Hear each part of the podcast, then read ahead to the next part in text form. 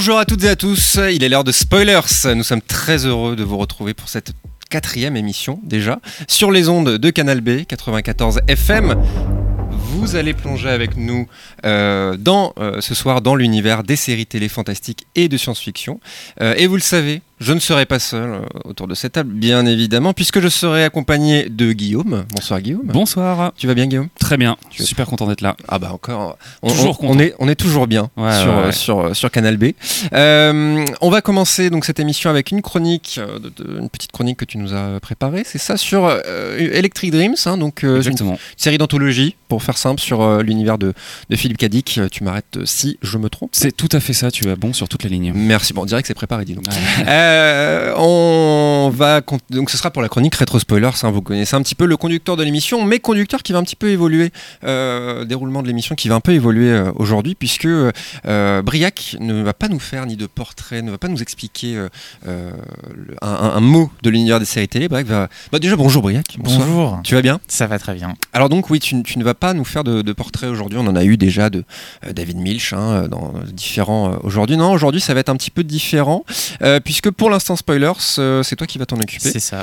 euh, en fin d'émission et tu vas nous révéler donc un élément euh, majeur euh, d'une série que tu affectionnes, je crois, à savoir Buffy contre les vampires. C'est ça? Tout à fait. Buffy de, de Vampire Slayer. Exactement. Tu es bilingue? Alors j'ai des notions bah, LV1 hein, quand même, Oui, hein, donc ça ne perd pas. Mais les amis, si cette nouvelle émission euh, de spoiler nous, nous tient tant à cœur, c'est parce que nous accueillons euh, notre première invitée dans l'émission, voilà, Ah oui. Euh, à savoir Delphine Lemonnier. Bonsoir Delphine, Bonsoir, Euh, tu vas bien? Ça va, merci, je suis ravie d'être avec vous ce soir. C'est déjà très gentil, merci à toi de- de- d'avoir accepté notre, notre invitation. Donc Delphine, tu es entre autres enseignante-chercheuse en études shak- shakespeariennes, hein, donc spécialisée dans le théâtre anglophone et les séries télé anglophones, évidemment. Euh, c'est ce qui va nous intéresser hein, Ah finalement oui, oui, hein, euh, aujourd'hui. Euh, donc voilà, encore une fois, merci beaucoup. Et on tenait également à te remercier pour autre chose, à savoir le soutien euh, que tu as pu nous apporter pour l'organisation de la première édition de notre festival Spoilers. Hein, tu fais partie des gens qui ont fait que cette édition a pu se faire. Donc je pense que mes deux compères ici présents, ils font oui de la tête, c'est Si très peu radiophonique. euh, si on pouvait applaudir, on le ferait. On- voilà, mais on n'a pas de main malheureusement. non, merci beaucoup. Voilà. Euh, du coup, euh, avec toi, on parlera donc, déjà de ton travail à Rennes 2, évidemment, hein, euh, de, dans l'étude des séries, euh, des séries télé, mais plus précisément de deux aspects qui nous intéressent beaucoup. Déjà, tout simplement, le travail euh, sur Shakespeare, euh, William Shakespeare, connaît, euh, que vous gars, connaissez au moins de nom, mais nos auditeurs n'ont pas forcément fait le lien entre Shakespeare et les séries télé. C'est pas moi-même, j'avoue, hein, avant qu'on prépare cette émission, j'avais pas forcément euh, le lien euh, directement en tête. Euh, donc le lien entre Shakespeare et les séries télé et Ensuite, une série, plus précisément la série Westworld, dont on a déjà parlé dans cette émission. Série qui est très fortement appréciée hein, autour de la table, si je ne dis pas de bêtises. Donc voilà, sans plus attendre, euh, je vous propose, chers auditeurs, d'embarquer avec nous pour la première chronique, embarquer avec nous vers des rêves euh, électriques.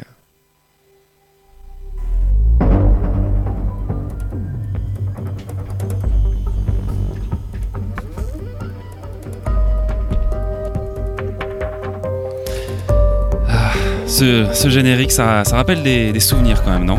Cher de poule, personnellement, cher de poule.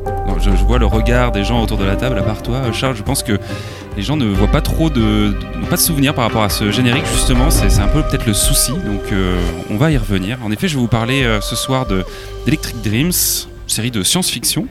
D'abord diffusée entre fin 2017 et début 2018 sur Channel 4 au Royaume-Uni, et puis ensuite sur Amazon Prime Video début 2018. Donc une série relativement récente, on va dire. On est dans Oui.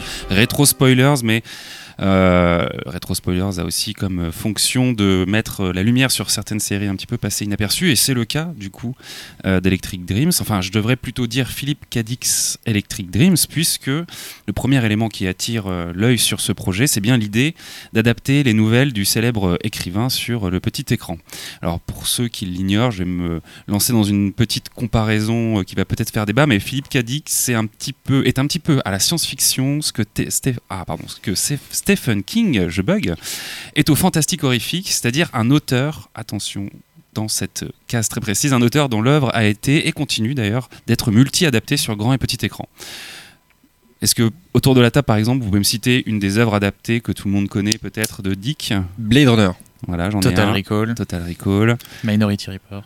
exactement. Rambo. non, pardon. J'en ai tenté un, mais. Erreur. Non, euh, même des plus euh, inconnus comme euh, The Truman Show, par exemple, qui est une Ah œuvre qui est plus ou moins adaptée d'une nouvelle de, de Dick. Ouais. Ah ouais. Donc voilà, il y a pas mal de, de choses qui ont été adaptées de son travail sur grand écran. Ça, c'est une chose, des films qui ont été euh, assez euh, renommés. Et puis, euh, sur le petit écran, c'est un petit peu plus, un peu plus tardif, puisque en 2015, on a vu apparaître l'adaptation, enfin, on va dire plutôt la suite de Mino- Minority Report euh, sur euh, la Fox, qui était une suite du film. Bon, un peu oubliable. Je pense que d'ailleurs, autour de la table, personne n'en a Mm. forcément euh, trop entendu parler. Et depuis 2015, et donc, comme je le disais, en 2017-2018, on a The Man in the High Castle dans un premier temps, sur Amazon aussi, et Electric Dreams. Alors, The Man in the High Castle est une série qui est quand même très librement adaptée du travail de Philip K. Dick, mais qui bah, voilà, a eu quand même cette espèce de coup de projecteur sur euh, son travail. Euh, on pourrait euh, faire une émission entière hein, sur euh, Philip K. Dick, tant l'œuvre et le personnage sont hors normes. Le plus simple, c'est encore d'aller voir le documentaire sur Arte qui s'appelle Les mondes de Philip K. Dick. Voilà, je- j'en- j'enjoins les auditeurs à se rendre sur la plateforme de VOD d'Arte et puis de débourser la modique somme de 3 euros pour regarder ce documentaire d'une heure qui va vraiment leur permettre de mieux comprendre l'auteur, son œuvre, le contexte aussi psychologique euh, qui est quand même très très fort chez euh, Dick de la production de ses œuvres euh, et permettre un petit peu de mieux saisir en quoi voilà ce qu'il a produit était très marqué par son époque et et puis la vision qu'il avait du monde. Mais revenons à la série qui nous occupe, à Electric Dreams. Le deuxième point d'intérêt pour cette série, c'est que nous re- retrouve à la production des noms qui rassurent un petit peu au lancement du projet à l'époque. D'un côté, Ronald D. Moore, donc euh, le créateur du reboot de Battlestar Galactica, dont on parle régulièrement aussi dans cette émission et dont on devra un jour euh, beaucoup plus parler consacrer peut-être un épisode. Et puis euh, plus récemment, aujourd'hui, on peut le retrouver sur Outlander, sur Netflix. Et sur une autre chaîne d'ailleurs, c'est pas que sur Netflix, mais voilà. Et d'un autre côté, Brian Cranston, dont on voilà le, le fameux Hal de Malcolm, ou plus connu peut-être pour le Walter White dans Breaking Bad. Donc euh, deux noms qui euh, sont connus, qui, enfin, qui transpirent un petit peu, j'ai envie de dire, le- la qualité dans la manière dont ils s'impliquent Mm. dans leurs œuvres. Donc euh, ça fait un peu plaisir. Et puis euh, derrière un casting aussi euh, avec des têtes euh, assez connues. On commence du coup par Cranston qui s'offre un rôle, mais aussi on retrouve Steve Buscemi, Richard Madden, le Rob Stark de Game of Thrones, ou encore Timothy Spall, le Peter Pettigrew dans Harry Potter. Bref, des acteurs qui en tout cas ont un visage connu, qui donc peuvent aussi attirer l'œil et se dire Ah, c'est un projet qui a, sur le papier qui donne envie, qui a un petit peu de gueule quoi. Donc, tu l'as dit tout à l'heure, qu'est-ce que c'est que Electric Dreams? On en vient quand même euh, au bout du bout. C'est donc une série anthologique, c'est-à-dire que chaque épisode est indépendant les uns des autres et représente, enfin présente l'adaptation d'une nouvelle de Kadik, scénarisée et réalisée par des personnes différentes. C'est aussi euh, quelque chose qui a souligné par rapport au projet, c'est que Certes, derrière la production, il y a des gens, mais au niveau de la réalisation et de l'écriture, c'est à chaque fois euh, une paire différente. Je crois que, euh, enfin, Ronald Desmour scénarise un des épisodes, mais sinon, il est assez loin de l'écriture et euh, peut-être que au final, cet éclectisme-là derrière euh, le- l'autorisme, on va dire, euh, de la création de la série, bah, c'est peut-être ce qui explique un petit peu l'aspect décousu, euh, inégal euh, de cette production. Alors, je disais tout à l'heure, le rétro spoiler, que j'occupe aujourd'hui n'est pas spécialement pour, euh, on va dire, encenser cette série, mais plus pour donner un coup de projecteur sur une série qui euh, devait représenter quelque chose d'un petit peu euh, important, ambitieux pour Amazon Prime à l'époque, et qui au final est quasiment passé inaperçu, ou en tout cas qui a très très vite euh, euh, quitté euh, les radars. Donc, si certains épisodes sont réussis et nous embarquent pendant 50 minutes dans des univers de science-fiction qui sont intrigants, surréalistes ou alors même touchants, comme par exemple on peut citer The Computer, où un homme qui est donc joué par Timothy Spall, qui est une personne qui se déplace énormément en train, qui travaille dans une gare et tout ça, va au moment de rentrer chez lui finir par découvrir une ville impossible, une ville qui ne devrait pas exister et qui, euh, dans laquelle il va euh, vivre euh, une espèce de, de vie rêvée qui sera très différente de sa vie euh, classique. Cet épisode-là est vraiment hyper intéressant dans l'aspect déjà très touchant. Timothy Spall, moi au début j'avais un petit peu de mal à l'avoir dans le rôle parce qu'il incarne comme une sacrée ordure dans Harry Potter, mais là il a vraiment ce rôle de quelqu'un... euh, à la fois étonné, un peu débarqué comme ça, qui comprend pas exactement ce qui lui arrive, mais il y a une vraie tendresse dans ses yeux. Euh, donc il y a des épisodes comme ça qui sont très sympas et d'autres qui semblent vachement plus étriqués, qui manquent un peu d'ambition dans la transposition de l'imaginaire de Philippe Kedic, notamment l'épisode The Hood Maker qui a clairement, quand on le regarde, la saveur d'un Blade Runner un petit peu du pauvre. Mm. C'est-à-dire qu'au niveau des décors, au niveau des costumes, au niveau. Euh, on sent qu'ils ont voulu un petit peu recréer cette, euh, cette atmosphère-là, mais euh, on n'y arrive jamais vraiment et on sent qu'il y a quelque chose d'assez fauché là-dedans. On reste à la télé anglaise et ben, voilà, ça reste de la production aussi de Channel 4 qui, malgré, je pense, quand même des budgets assez importants, ben, doit aussi à la dizaine d'épisodes que représente la saison euh, générer à chaque fois un univers fort différent. Et puis aussi, la série, a souffert très certainement euh, d'une comparaison qui, euh, je pense, l'a complètement desservie, c'est-à-dire qu'on l'a beaucoup appelé au moment où elle est sortie le Black Mirror d'Amazon. Hmm. Et en fait, la comparaison est complètement fausse et assez erronée, je pense, à mon sens, parce que Electric Dreams, en fait, préfère distiller des univers de science-fiction, dans lesquels, évidemment, il y a un peu de technologie, mais pas forcément euh, beaucoup, euh, comme un décor au doute et aux espoirs des personnages qu'elle met en avant. On va vraiment beaucoup plus suivre la trajectoire de ces personnages, parfois humains, parfois pas humains, leurs doutes, etc. Là où du coup Black Mirror fait vraiment de la technologie un des personnages, si ce n'est le personnage principal de ces épisodes. Et donc du coup, je pense que les gens sont allés aussi voir Electric Dreams avec cette idée qu'ils allaient retrouver un peu un Black Mirror bis alors que pas du tout, la série nous propose pas ça. Quoi. Elle nous propose vraiment des longues phases de dialogue, des personnages euh, assez travaillés euh, et euh, des moments un peu en suspens comme ça. Donc, voilà, et puis il y a peut-être un petit peu moins d'exercice de style aussi, hormis dans l'univers qui est à chaque fois différent, encore une fois, dans la réalisation. Et du coup, je pense que vraiment, voilà, ça a été, ça a desservi cette série je pourrais conclure finalement en disant qu'Electric Dream c'est une série euh, qui est quand même à découvrir. En tout cas, d'aller piocher un peu des épisodes. Euh, en préparant euh, l'émission, Briac m'a donné un très bon conseil pour les séries anthologiques que je m'étais pas spécialement, dont je m'étais pas spécialement, auquel n'avais pas forcément pensé, mais qui était tout simplement d'aller regarder sur internet un peu quels étaient le classement des meilleurs épisodes.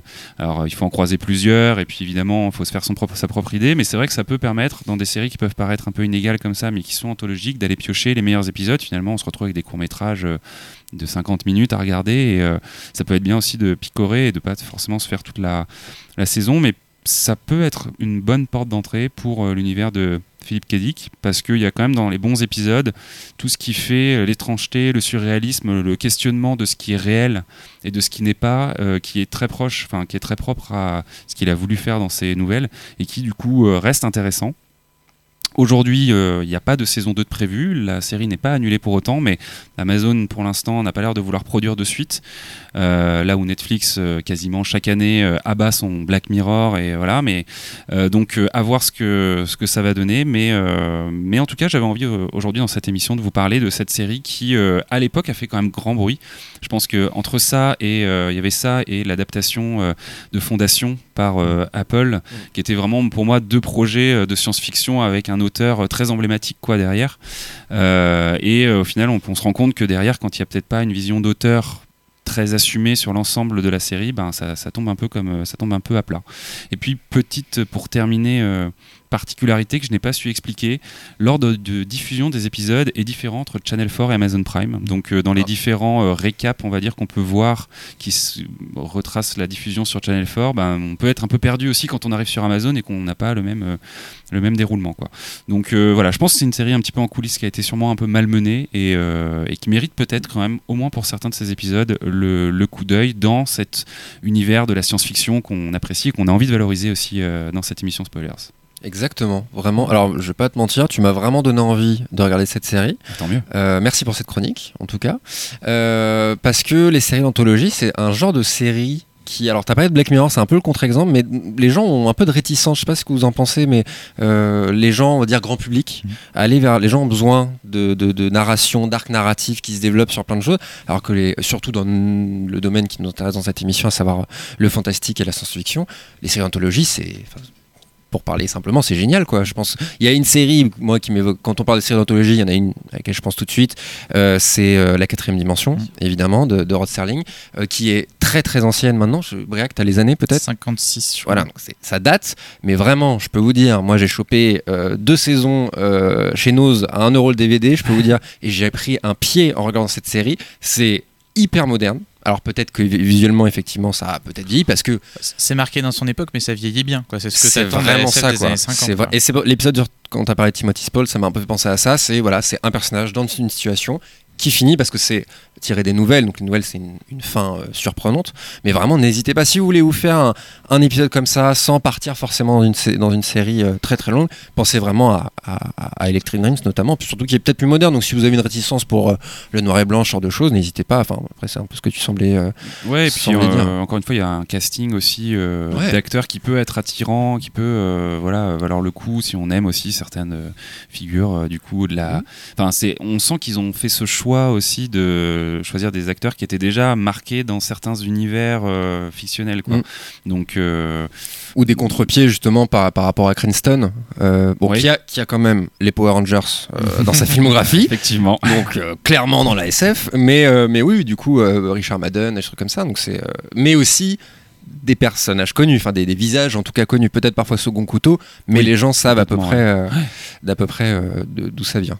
Euh, Break, t'as regardé toi cette série? Non, j'ai pas regardé, mais je me demandais, euh, parce que Jean, tu parlais, c'est c'est sympa aussi d'avoir encore des séries anthologies, mais ça revient d'ailleurs pas mal à la mode avec le succès de, de Black Mirror. On a même du coup une nouvelle quatrième dimension qui, a- Ouais. qui a été relancée. Ouais, par Et- Peele. euh. Comme tu parlais du fait qu'il y avait un peu ce manque d'auteur ou d'une vision derrière, je me demandais si ça aurait été intéressant qu'ils fassent un peu ce qui a été fait avec Castle Rock justement, avec l'univers de Stephen King, qui est une série qui est donc euh, là par contre feuilletonnante, mais qui mélange plein de choses de l'univers de Stephen King pour créer une nouvelle histoire. On va, on va retrouver d'autres des personnages de différentes euh, nouvelles, romans, pour créer une nouvelle intrigue et donc euh, une nouvelle histoire à la Stephen King, mais pas une, une histoire de Stephen King. C'est dans le monde de Stephen King. Et je me demande. Et pas une série anthologique, du coup. Non, non, justement.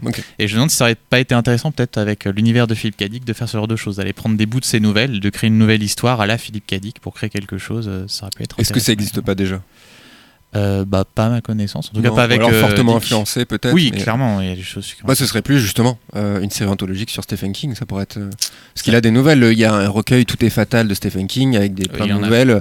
Enfin, vraiment. euh, Bah, euh, de, The Man in the High Castle est pas euh, vraiment une adaptation fidèle euh, du bouquin, Mm. puisque euh, dans euh, le bouquin, il me semble que c'est un livre justement euh, qui euh, Mm. se passe, qui est un peu le MacGuffin entre guillemets de, de, la fiction et tout ça, alors que là, dans la série, on est plutôt sur des, des films, Mm. sur des bandes. Enfin, je pense qu'ils ont vraiment, à mon avis, beaucoup extrapolé l'univers. Ouais, bah, je pense que c'était le but. hein. C'est Ouais, un peu comme ces, ces adaptations qu'on a maintenant, comme bah, The, The Leftovers ou Handmaid's Tale, qui prennent le, le, le, le livre comme base et ensuite on crée quelque chose à partir de ça. Ce, que- Ouais. ce qui, ce qui peut être casse-gueule comme qui peut être fascinant dans le cas de The Leftovers.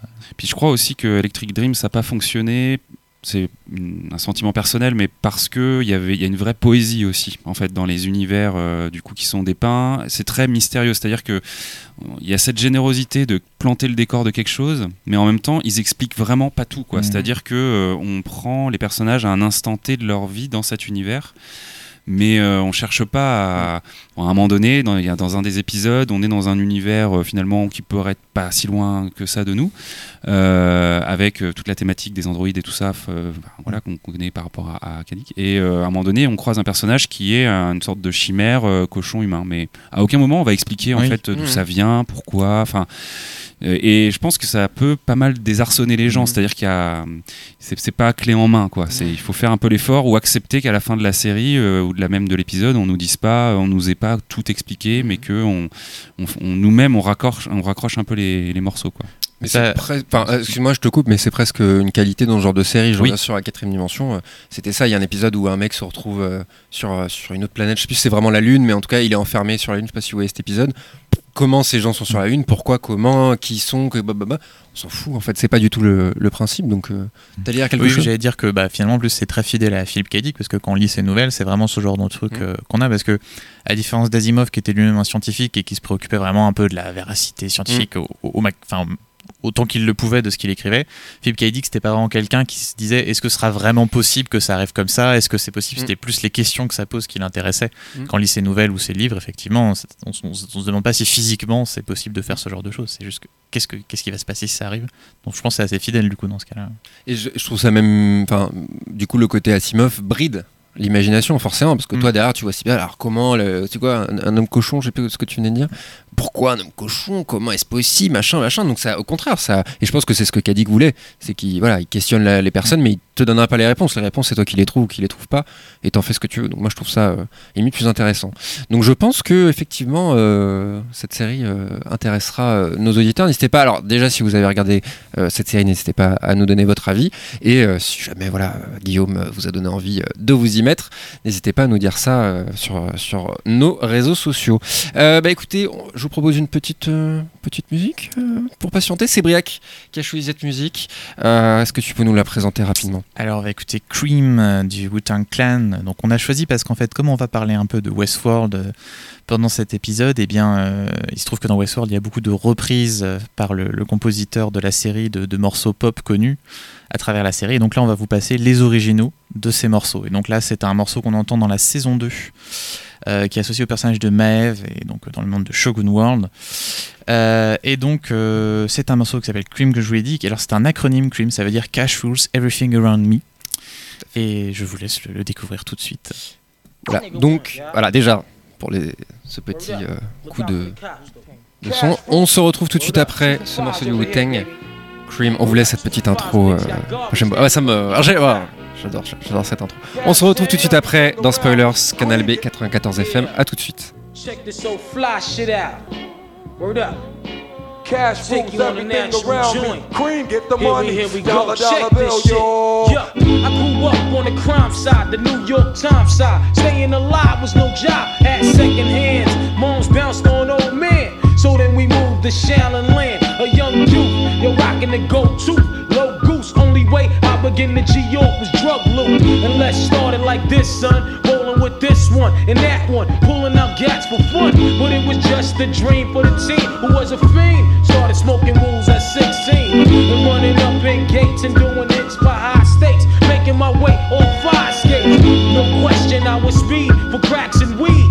The combination made my eyes bleed. No question, I would flow up and try to get the dough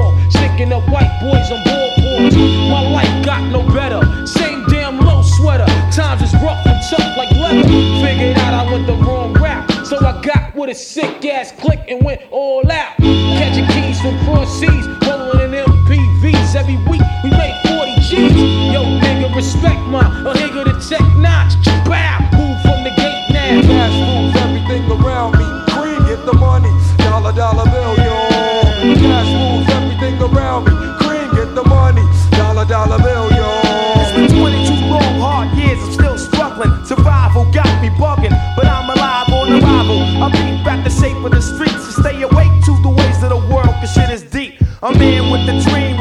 to make cream, which failed. I went to jail at the age of 15, a young buck selling drugs and such, who never had much, trying to get a clutch on what I could not.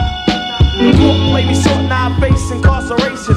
Pacing, going upstate's my destination. Handcuffed in back of a bus, 40 of us. Life as a shorty shouldn't be so rough. But as the world turned, I learned life was hell. Living in the world no different from a cell. Every day I escape from Jake's giving chase, selling bass, smoking bones in the staircase. To smoke cess. I guess that's the time when I'm not depressed, but I'm still depressed. And I ask, what's it worth? Ready to give up, so I seek the old earth who explain working hard may help you maintain to learn to overcome the heartaches and pain. You got stick up kids, corrupt cops, and crack rocks and stray shots, all on the block that stays hot. Leave it up to me while I be living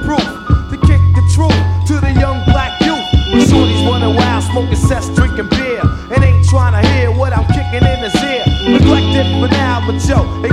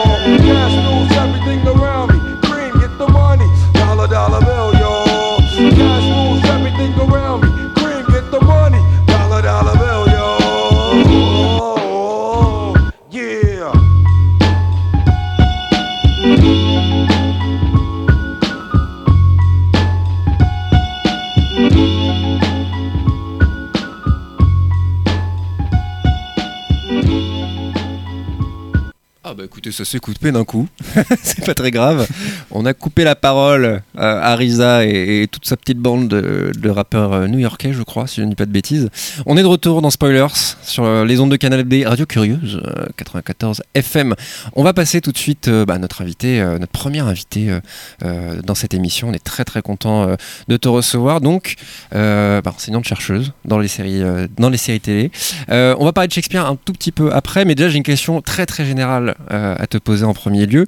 Euh, comment est-ce que, pour faire simple, les séries télé sont entrées dans ta vie Euh, Parce que j'imagine que tu as d'abord découvert les séries télé, puis tu t'es mise à les étudier euh, à la fac ou euh, c'est ce que tu vas nous expliquer, j'imagine.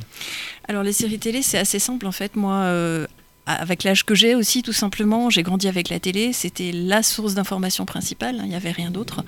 Euh, la télé, alors j'ai un souvenir très précis de Temps X avec la quatrième dimension, les frères Bogdanov. Voilà, ça c'était euh, un C'est un grand, truc marquant. euh, une grande claque, une grande grande claque sur non seulement la SF mais aussi la manière de raconter une histoire. Euh, ce dont tu parlais tout à l'heure avec Electric Dreams, tu vois, centrage sur un personnage et tu suis le personnage et d'un seul coup il est dans une situation totalement inattendue, totalement démente, totalement fantastique. Euh, et toutes les semaines, en fait, dans Temps X, tu avais un nouvel épisode et toutes les semaines, tu te prenais une grande claque sur, euh, sur ce que c'est que raconter une histoire et sur ce que c'est que la SF. Euh, Dallas, si on continue sur les séries, parce que voilà, je suis aussi de cette génération-là, quoi. Dallas, euh, le samedi soir, le grand événement télévisuel, c'était la première fois qu'il y avait une série comme ça en prime time à la télé française. Et quelle série? Ah, Avec tous les clichés de Dallas, bien sûr. Et puis, euh, il y avait aussi un truc euh, à la télé, c'était, je crois, sur la 3, je vais peut-être dire une bêtise, mais c'était les adaptations BBC des pièces de Shakespeare. Ok, Euh, c'était très répandu Euh, c'était, il me semble, le samedi, ça devait être l'après-midi du samedi. J'ai des souvenirs de jour, donc ça doit être ça. Euh, l'après-midi du samedi, et tu avais donc, euh, c'était en VO sous-titré, euh, et du Shakespeare à la télé en plein après-midi. Alors, j'avais une passion pour le théâtre sans euh, jamais être allé moi physiquement dans une salle de théâtre, parce que j'habitais à la campagne. hein. Euh, et je pense que tout ça, c'est un peu mélangé. Donc, c'est c'est tout ça un petit peu mes influences. Alors, après l'université, bah, j'ai été étudiante, j'ai étudié le Shakespeare et le théâtre de Shakespeare. Et puis, euh, j'avais cet amour de la télé qui était resté et qui s'est pas démenti. Et puis, il a commencé à y avoir des gens qui faisaient des recherches sur les séries télé. Et voilà un petit peu euh, comment euh, toutes les choses qui m'ont marqué dans ma vie d'individu et dans ma vie de- d'enseignante et de chercheuse ont un peu un jour euh, on se sont rencontrés J'imagine que tu que naturellement la réflexion s'est faite d'elle-même en découvrant des séries, mais justement dans, dans des séries plus science-fiction, fantastiques. C'était quoi dans ces années-là? Parce que tant que c'était une émission, c'était pas vraiment. Et puis Dallas, c'était pas. euh, on peut pas tout à fait dire que c'était une série de science-fiction. Mhm. Justement, c'est quoi tes premiers souvenirs de, de séries euh, SF euh, marquantes dans ta vie? Euh, bah, je pense vraiment que c'est la quatrième dimension Ouais. et au-delà du réel. Euh, à cause des génériques, euh, des génériques qui vraiment t'emmènent dans autre chose. Et au-delà du réel, c'était générique où tu avais la mire de la télé et puis cette voix off qui disait on prend le contrôle de votre téléviseur, Mm. on bouge le son, on bouge l'image. Et c'était tellement vrai par rapport au, au tube cathodique qu'on avait parce qu'on pouvait faire ça sur la vieille télé de mes parents qui était une télé en noir et blanc parce qu'on a eu la télé tard, on n'avait pas beaucoup de sous. On pouvait faire ça, on pouvait bouger l'image et puis voir, voir donc euh, des, espèces de vagues là qui défilent. Euh, et ça faisait un truc dément. Tu, quand t'es môme, tu dis mais waouh, tu plonges dedans quoi. Tu dis il y a vraiment quelqu'un qui contrôle ce que je regarde. Bah, c'est pas vrai, vrai, mais, mais Mhm. si en fait, quand t'es spectateur et tu rentres là-dedans, et la télé c'est aussi ça, c'est aussi, bah, après quand t'es plus grand et que t'as un, un recul là-dessus, euh, tu te rends compte qu'effectivement c'est un point de vue, que la caméra elle peut mentir, que tout ce qu'on te montre c'est ce que quelqu'un a choisi de te montrer d'une certaine manière et pas d'une autre.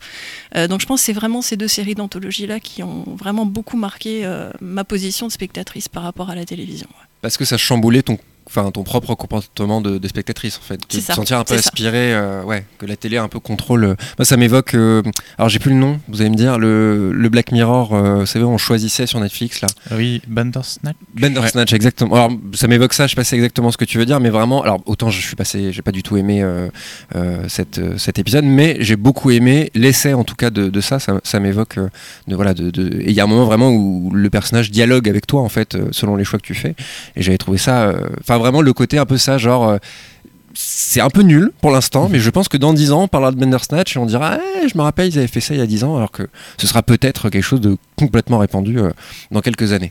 Euh, Briac, est-ce que tu as des, questions pour Delphine? Oui, alors je me demandais après comment, euh, donc, euh, une fois qu'on commence à faire des recherches sur les séries, comment tu as commencé à faire des cours sur les séries euh, à l'université?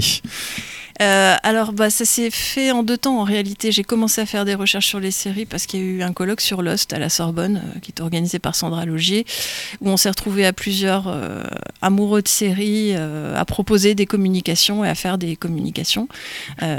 Et ensuite, quand on a à l'université tous les cinq ans, on refait les programmes des, formations, donc du master, de la licence.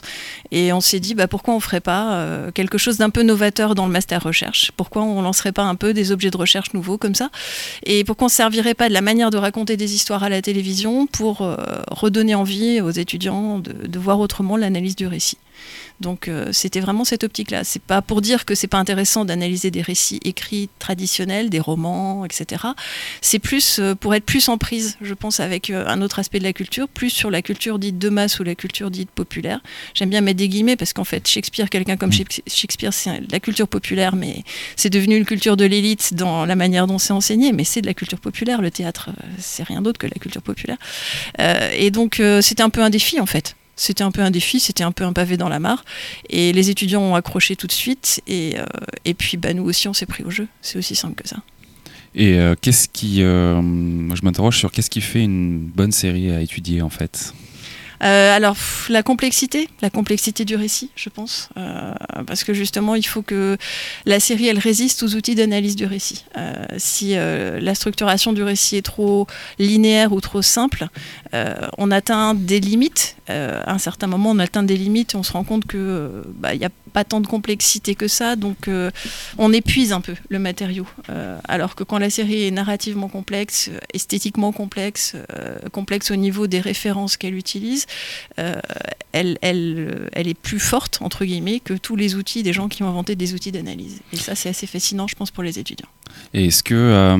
on parle beaucoup de Lost dans les séries qui sont étudiées. Est-ce qu'il a fallu attendre à un moment clé de la série euh, pour se dire cette série elle, elle va devoir passer à travers un peu euh, le, filtre de ça ou est-ce que dès le début euh, quand on est chercheur et qu'on regarde les premiers épisodes de Lost on se dit là il y a quand même matière à quoi Alors, je saurais pas dire pour tous mes collègues chercheurs qui ont regardé Lost, mais en tout cas, moi, je peux dire pour moi, cette série-là, tout de suite, moi, m'a interpellé très fort.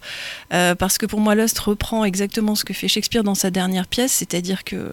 De manière tout à fait inattendue, ça se passe sur une île, avec des choses qui se produisent et on croit qu'elles sont définitives. Tu fais mourir tout le monde dans la première scène, il se noie. Et puis en fait, dans la deuxième, on te dit, bah non, tout ça c'était de la magie, ils sont pas morts, ils sont sains et saufs dans un coin de l'île, tu les vois pas, mais tu vas les revoir.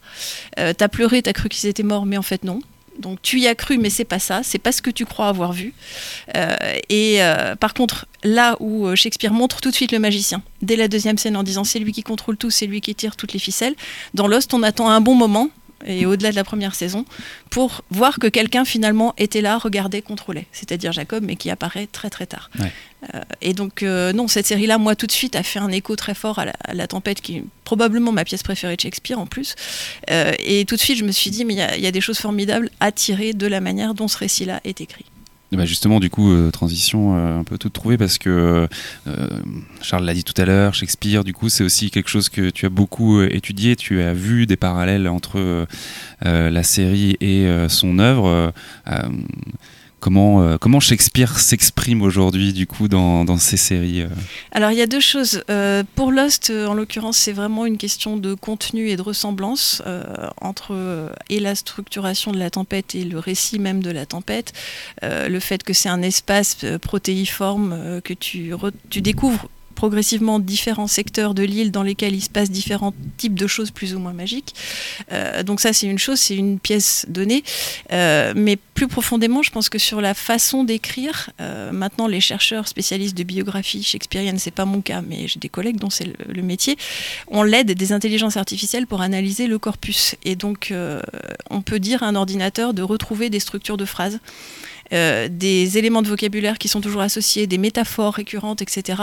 Et en faisant ça, on a passé donc à la moulinette euh, d'une intelligence artificielle toutes les pièces de Shakespeare. Et les ordinateurs ont dit, euh, il y a au moins 4 ou 5 auteurs pour cette pièce-là. Et ces 4 ou 5 auteurs, on les retrouve dans une autre et encore dans une autre, ce qui fait que est paru il y a deux ans euh, aux presses universitaires de Cambridge des œuvres complètes de Shakespeare, où pour la première fois on écrit noir sur blanc que les pièces de Shakespeare, dans leur quasi-totalité, ne sont pas écrites par une seule personne. D'accord, c'est-à-dire pour que je comprenne Il bien. collaborait avec Ouais. des auteurs. C'est pas lui qui a plusieurs styles, quoi. Non, Cette fameuse ça. théorie euh, comme quoi. euh, Bah, c'était un espèce de showrunner, si tu veux, c'est tout simple. Il avait des super scénaristes, il avait son super scénariste des scènes d'amour, son super scénariste des scènes de guerre, et lui sans doute aussi, hein, euh, sauf qu'on ne sait pas attribuer à qui était quoi. Et, et les pièces étaient écrites de manière collaborative, ce qui explique aussi leur richesse extraordinaire. Et du coup, le parallèle se fait d'autant plus avec la série ou déjà avec le, le film, on avait ces parallèles-là qui étaient possibles de Je faire pense plus avec les séries. euh, si tu prends l'exemple de son début de carrière, euh, il écrivait des pièces historiques fleuves, euh, qui ont d'ailleurs été mises en scène par euh, Thomas Joly, 18 heures de théâtre, hein, euh, Henri VI, avec des pauses toutes les 5 ou 6 heures. On peut le faire, il l'a fait, donc il a montré que c'était possible. C'était une série, c'était Ouais. une série sous forme théâtrale.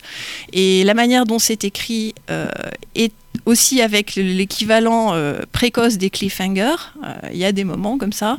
Euh, une série de tableaux, donc on passe d'un lieu à un autre, de la France à l'Angleterre, d'une histoire d'amour à des problématiques religieuses ou politiques. Rien trop de nouveau, finalement, n'a été inventé quand on a fait quelque chose comme Game of Thrones. Euh, à ce niveau-là, au niveau de la structure, c'est vraiment déjà la même chose. Ils ont déjà exploré complètement la création à plusieurs d'une espèce de saga fleuve où il y a de tout. Il y a de la comédie, il y a de la tragédie, il y a du grotesque, il y a de la farce, il y a des larmes, il y a du rire, il y a du sexe. euh, et euh, et c'est ça qui est absolument fascinant, c'est de se dire qu'on avait déjà inventé toutes ces choses-là sur un autre média de masse, le média de masse de l'époque, c'est-à-dire le spectacle théâtral. Il y a quand même 10% de la population de Londres qui avait vu Henri VI à l'époque de Shakespeare. Euh, ça faisait des dizaines de milliers de personnes. hein. Donc euh, je pense qu'on peut dire que c'est un équivalent. Euh, et donc c'est pour ça, en fait, que les gens qui connaissent fondamentalement bien le texte de Shakespeare ont tellement envie de faire des liens avec les séries, c'est qu'il y a tellement de ressemblances dans la manière de concevoir à plusieurs, de lancer un projet de showrunner, on va dire, et puis de faire écrire ensuite par des scénaristes des morceaux, et d'avoir donc les talents conjugués et la richesse de contenu euh, qu'on trouve dans une série. On avait déjà ça dans une pièce de Shakespeare. Et au-delà de ces ressemblances formelles, est-ce que tu trouves beaucoup de références à Shakespeare au niveau un peu intertextuel dans les séries euh, actuelles comme euh, plus anciennes Ça, bien sûr, euh, c'est une chose qui est fabuleuse euh, et je pense qu'on ne peut pas se rendre bien compte euh, quand on ne connaît pas assez le théâtre shakespearien, mais c'est vraiment fascinant. On n'a pas ça en France. J'imagine pas trop des, des séries en français qui fassent des références continues à Molière ou à Mmh. Racine, par Mmh. exemple. Mais Shakespeare fait vraiment partie de la culture et de la culture sans discrimination de, de niveau de culture. Pas culture populaire d'un côté, culture de l'élite euh, de l'autre. Euh, et donc, euh, on trouve, ouais, mais ça vaut pour les soap-opéras de la télé britannique, de la BBC par exemple. hein. Je sais plus quel mariage il y a dans EastEnders et ils lisent un, un sonnet Shakespeare. Euh, c'est le texte qu'a choisi le marié ou la mariée, je sais plus. Enfin, donc on a vraiment énormément ouais, de références shakespeariennes euh, dans les séries. euh, ça commence avec Colombo. hein. Sarah Hatchell euh, a écrit un article là-dessus. Il y a un Colombo qui, qui se passe en Angleterre. On dépayse Colombo, il vient en Angleterre et c'est la répétition de Macbeth. Et grâce à la connaissance qu'il acquiert, parce que c'est lui le naïf, hein, donc comme le spectateur il connaît pas bien la pièce, grâce à la connaissance qu'il acquiert de la pièce, il peut résoudre son, son énigme et trouver le coupable. Donc oui, je pense que le, le matériau télévisuel fait un grand usage de la culture shakespearienne et pas juste comme décoration, pas juste comme petite mention, mais au contraire en profondeur euh, pour le rendre plus accessible aux spectateurs. Jusque dans la structure et la narration et Tout à tous les niveaux d'une série. Bah, je vous propose qu'on prenne l'exemple concret d'une série, mais pas tout de suite. D'abord une petite pause. Un autre morceau choisi par, euh, par euh, Guillaume, un morceau que vous connaissez, à mon avis, une des plus grandes chansons euh, euh, écrites, mais cette fois-ci d'une version un peu moins connue, que je ne connaissais pas moi-même. Effectivement, on va continuer notre exploration musicale de Westworld avec euh, House of the Rising Sun. Alors pour l'anecdote, l'origine du texte de cette chanson n'est pas connue très bien. Elle remonterait bien avant son premier enregistrement qui déjà lui date du début du 20e. Donc c'est une de ces chansons folk dont l'histoire se perd un peu dans les multiples interprétations au fil des années. Par rapport à Westworld, on est saison 1, épisode 8. Ça fait euh, suite euh, immédiatement à euh, l'instant spoiler de notre épisode 2. Je n'en dirai pas plus. Allez voir du coup en ligne pour écouter, ça. Et dans l'épisode, la reprise de, de cette chanson de Ramin Djawadi, du coup, le compositeur, fait partie des musiques euh, intradigétiques, c'est-à-dire qu'elle existe dans l'univers de la fiction et que les personnages euh, l'entendent aussi. Quoi. Donc là, en l'occurrence, dans l'épisode, elle est jouée par le pianiste du saloon, qui est le lieu de départ de Maeve, un des personnages principaux de la série dont parlait euh, Briac euh, tout à l'heure. Et euh, nous avons choisi du coup là de vous passer euh, la version de Marianne Faithfull, euh, une chanteuse actrice anglaise euh, assez proche des Stones, euh, qui euh, elle aussi a repris euh, la chanson d'une manière plus classique. C'est une version qu'on peut retrouver dans une- un de ses premiers albums, euh, on va dire une version voilà euh, euh, orchestrée euh, de manière assez assez simple, on va dire. Et puis ce qu'on va vous passer là, c'est une version qui est presque Ennio Morricane, tout à fait du coup adaptée à l'univers de Westworld et qui est a priori a été enregistrée en 65 mais qui fait partie d'une compilation qui a été parue en 2005 voilà de Marianne Faithfull donc pareil une chanson à l'origine un petit peu mystérieuse une version en tout cas assez mystérieuse Très bien, merci Guillaume. Euh, tout de suite, House of the, Rising Sun, version euh, Marianne Faithfull. Spoilers revient tout de suite après.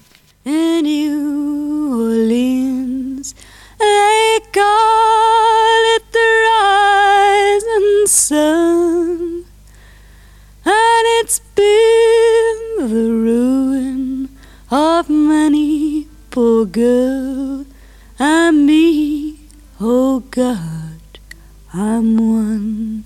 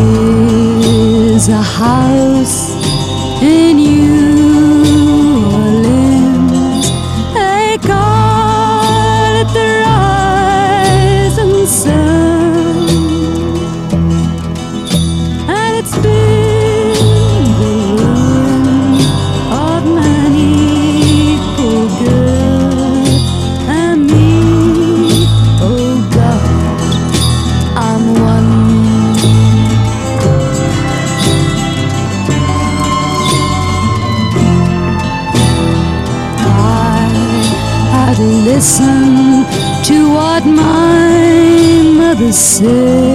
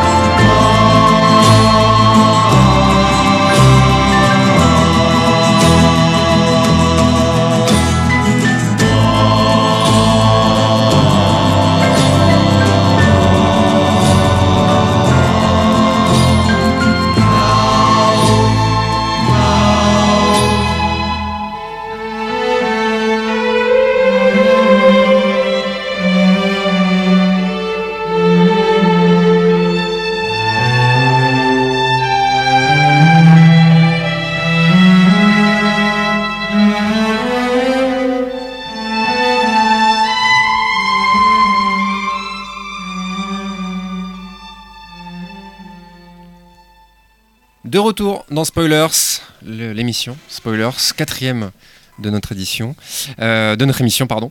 Sur les ondes de Canal B, on reprend notre discussion avec notre invitée euh, Delphine Lemonnier, euh, qui est là pour nous parler de séries, de Shakespeare, de, de- toutes ces petites choses là. On va prendre l'exemple maintenant d'une série concrète, une série que vous connaissez probablement toutes et tous, au moins de nom, sauf si comme moi vous l'avez pas vu totalement. Mais euh, il s'agit de Westworld, une série HBO euh, qui date de quelle année précisément? 2016 2016. Ouais, donc euh, c'est quand même assez récent. Toi, tu, tu, as, tu as- tu es un aficionados Oui. de l'univers de Westworld, Briac. Oui, j'aime beaucoup Westworld. Une série qui a des petits défauts, mais plein plein de grandes qualités aussi, et qui est assez fascinante justement à étudier. Alors justement, Delphine, c'était la deuxième année, je crois, que tu donnes un cours sur Westworld à Rennes 2. Oui, tout à fait. Et alors pourquoi Westworld? Oh bah, par goût, je crois, euh, d'abord. Euh, cette série, elle m'a séduite. euh, et puis parce qu'elle est assez simple quand on veut donc justement montrer la richesse intertextuelle, on va prendre un grand mot, enfin la référence à des œuvres littéraires ou autres, du monde dans lequel on est nous, qui est faite au sein de la série. Et cette série-là, elle prend comme, comme motif hein, qui traverse toute la première saison une citation de Roméo et Juliette de Shakespeare, justement. hein. These violent delights have violent ends. Donc ces, ces délices violents ont des fins violentes ou une fin violente, euh, qui devient une espèce de mantra. euh. C'est aussi la phrase qui réveille les, robots. hein. Donc elle a, plusieurs couches euh, de, de signification à l'intérieur de la série. Et parce que plus largement, je crois, c'est une série où euh, on s'attendrait à avoir un discours scientifique, puisque c'est de la science-fiction. Et on a envie d'avoir un discours scientifique. D'ailleurs, il y a des outils scientifiques, il y a les espèces de super tablettes sur lesquelles on peut aller explorer euh, toute l'intelligence artificielle des, robots. Et pourtant, euh, le discours qui explique l'univers, c'est un discours profondément inattendu, anachronique, euh, un discours de, l'humanisme et des références à des œuvres euh, littéraires et, picturales euh, aussi, avec la naissance d'Adam. De l'époque de l'humanisme. Donc euh, il y a vraiment un contre-pied, à mon avis, euh, qui est pris volontairement. Euh, on n'a pas voulu aller explorer la dimension discours scientifique et technologique, mais plutôt remettre l'humain et, donc l'humanisme au centre. Et c'est assez inattendu, assez paradoxal, et évidemment ça entre en résonance avec, avec Shakespeare et avec son époque. Donc c'est doublement intéressant, je pense, de creuser cette dimension-là avec les étudiants. Et au niveau euh, historique, pour les séries, euh, Westworld, elle se place où Serait l'héritière de qui, par exemple, pour toi? Par rapport aux autres séries? Euh, alors déjà, ce qui est intéressant, tu parlais de ça tout à l'heure, on parlait de ça, euh, des, des séries qui euh, utilisent un, un livre comme base. Il y a aussi les séries, c'est le cas de Westworld, qui utilisent un film. comme base. Elles sont déjà elles-mêmes la reprise, la réécriture de, de quelque chose. Après, pff, il y a beaucoup, euh, je pense, euh, enfin moi, de nouveau, hein, le- le- la façon d'écrire euh, le côté inattendu et dans les épisodes, moi je peux pas m'empêcher toujours, quand j'aime bien une série SF aujourd'hui, d'avoir en tête les deux fameuses séries anthologiques dont je parlais tout à l'heure, parce, que, bah, parce que ça reste un, un système de référence. Je saurais pas te dire, moi ce qui m'a le plus intéressé, c'est pas tellement par rapport aux autres séries, c'est plutôt euh, cette réécriture sérielle à partir d'une base euh, cinématographique. Euh, et euh, ça, je, trouve ça déjà intéressant. On est déjà dans le second degré, on est déjà dans la réécriture, on est déjà dans l'emprunt, les clichés, les clins d'œil, et ce qu'on réécrit pas ou ce qu'on choisit de laisser de côté ou au contraire de beaucoup redévelopper. Euh, et, euh, je pense que ce, ce côté-là de deuxième main euh, est profondément lié à ce qu'est le récit télévisuel. Euh, c'est un, art qui vient, enfin l'art du récit télévisuel, c'est un art qui vient après, entre guillemets, après les autres, euh, et qui a besoin de se légitimer euh, quelque part, ou en tout cas de d'affirmer son existence par rapport à des grands antécédents, que ça soit cinématographique ou euh, théâtraux ou littéraires, récits, romans, pictural aussi. Euh, et donc euh, voilà, il y, a- cette dimension d'hommage qui rend euh, l'étude assez intéressante. C'est toute la culture finalement, et plusieurs siècles de culture parfois, qui se donnent rendez-vous.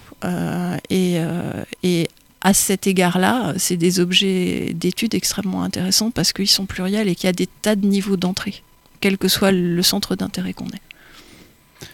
Je me posais une petite question. Euh, quand on fait euh, l'étude de séries et donc euh, on y voit comme ça des connivences entre d'autres univers qu'on connaît bien, est-ce que et ça va faire écho avec le titre euh, de l'émission, est-ce qu'on finit pas par se faire parfois spoiler? Euh, J'entends par là, euh, récemment, euh, on a par exemple vu que enfin, Rokirama a ressorti euh, un, un- un magazine avec les théories de Rafik Djoumi sur Matrix, qui lui avait un peu anticipé la fin de Matrix. Est-ce que toi, quand tu regardes Westworld avec ce bagage que tu as là, ou d'autres séries, est-ce que tu as des indices de la suite? Du coup, est-ce que ça vient un peu parfois gâcher quelque chose, ou au contraire, est-ce que ça te t'intrigue encore plus? Comment t'as, euh, en tant Ah, que spectatrice, on va dire, un rapport à ça euh? Alors moi, forcément, je passe mon temps à essayer de voir si euh, ça pourrait pas partir dans telle ou telle dimension ou direction par rapport euh, aux références que moi je vois. Euh, mais non, je, je, suis pas sûre en fait de trouver des indices de la suite. Par contre, creuser toujours et voir toujours de plus en plus de liens, oui, effectivement. Mais ça, c'est le côté fascinant de la télé, c'est que ça nous a appris aussi à voir autrement. J'ai l'impression le système de référence, j'ai encore utilisé mon grand mot intertextuel dans le récit télévisuel, c'est, euh, ça va jusqu'au moment où, euh, si le spectateur voit un lien, même si le showrunner n'a pas voulu le mettre, même si le scénariste de l'épisode n'a pas voulu le mettre, si le spectateur le voit, alors il est légitime. Euh, les analyses de Paco Mtielman vont vraiment fortement dans cette euh, dimension-là, et je crois vraiment qu'il a sincèrement raison. Euh, c'est-à-dire que c'est un objet culturel, je sais pas comment dire, incomplet, volontairement incomplet. C'est pas dans le mauvais sens du terme, mais il y a une place qui est laissée au spectateur, à l'imaginaire du spectateur et à la culture du spectateur, et aux références du spectateur. Donc c'est fait, c'est une chambre d'écho. C'est fait pour qu'on y investisse plein de choses, et chaque spectateur étant différent, chaque spectateur dans la chambre d'écho va investir des choses différentes, et finalement, euh, c'est ça qui enrichit la, fiction elle-même. Je pense qu'on le voit très bien sur les, forums de fans euh, qui peuvent se créer à chaque fois qu'il y a une série dont l'effet est un peu culte au moment de sa diffusion, enfin sur les réseaux sociaux, etc. Euh, et c'est ça qui est fascinant, c'est que c'est pas un récit clôturé, fini, complet, c'est un récit volontairement incomplet, mais dans un sens positif, il y a une place qui est laissée au spectateur, et chaque spectateur devient créateur quelque part.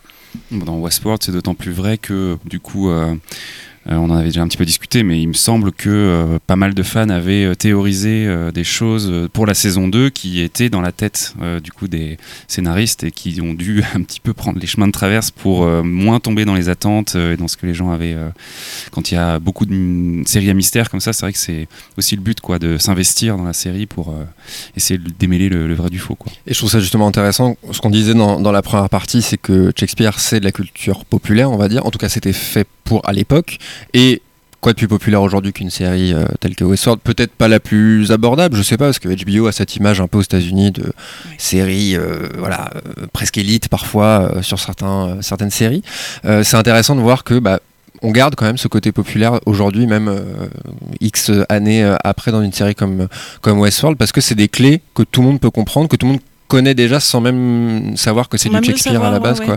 C'est ça le. Est-ce que c'est pas l'aboutissement en fait de, de, de tout ce travail-là et l'héritage euh, aujourd'hui dans, dans les séries télé?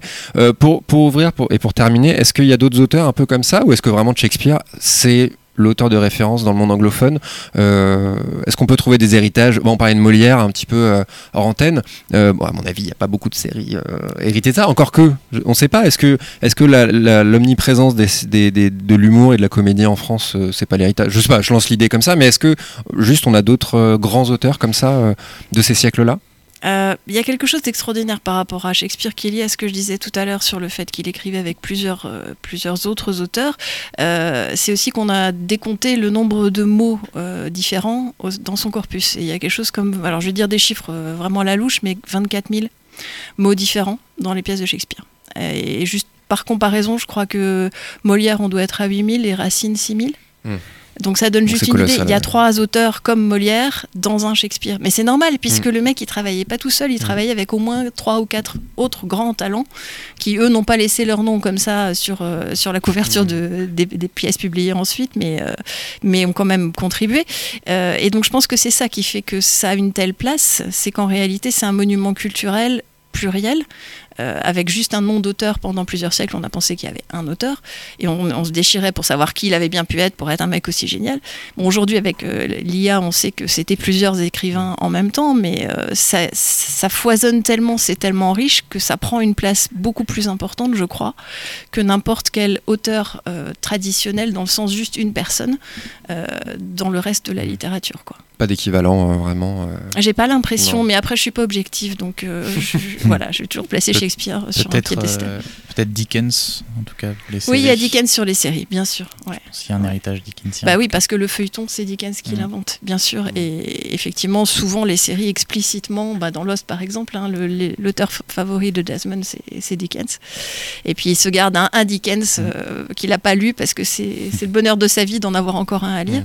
Donc bien sûr, sur le feuilleton, il y a ce- cette dimension-là. Très bien, merci beaucoup Delphine euh, Merci pour cet entretien trop court. hein, euh, malheureusement, on aimerait euh, développer encore plus hein, tout ça, mais euh, voilà, c'est on, on a d'autres choses. Briac va nous parler dans quelques minutes de Buffy. Juste avant. Un dernier morceau, euh, euh, un morceau. Ah, c'est toi, pardon, qui l'a qui l'a choisi également. Euh, un morceau, voilà, un petit groupe. euh, Un truc pas connu. alors- pas connu du tout. Voilà, c'est, les Rolling Stones. Je sais pas si ça vous évoque grand chose. donc, blague à part, morceau qui est dans Westworld, épisode 1, si je ne dis pas de bêtises. Pilote, ouais. Voilà. Des moments, je pense qu'on pourrait dire un moment culte de la série. C'est un peu dur de parler de moment culte pour une série aussi récente, mais un qui a beaucoup marqué les spectateurs en tout cas. Ouais, alors, manière tout à fait personnelle anecdote, vraiment, c'est. euh, j'ai pas euh, poursuivi la série, mais j'ai vu en tout cas euh, cet épisode-là. Et euh, vraiment, un- vraiment cette musique, parce que j'ai pas reconnu tout de suite de quel morceau il s'agit, parce que c'est une reprise encore une fois. On vous met pas la, la reprise, vous la découvrirez dans Westworld, parce qu'elle est fantastique dans Westworld. Et je me souviens d'avoir eu ce- cet effet waouh de. Ah ouais, c'est ça en fait. C'est pour ça que je connais euh, ce morceau-là. Euh, il s'agit de Paint in Black. Tout à fait. Des Rolling Stones. dans, euh, dans le dans l'épisode pilote que vous découvrirez, parce que vous allez forcément avoir envie de regarder Westworld si ce n'est pas déjà le cas. On se retrouve tout de suite après.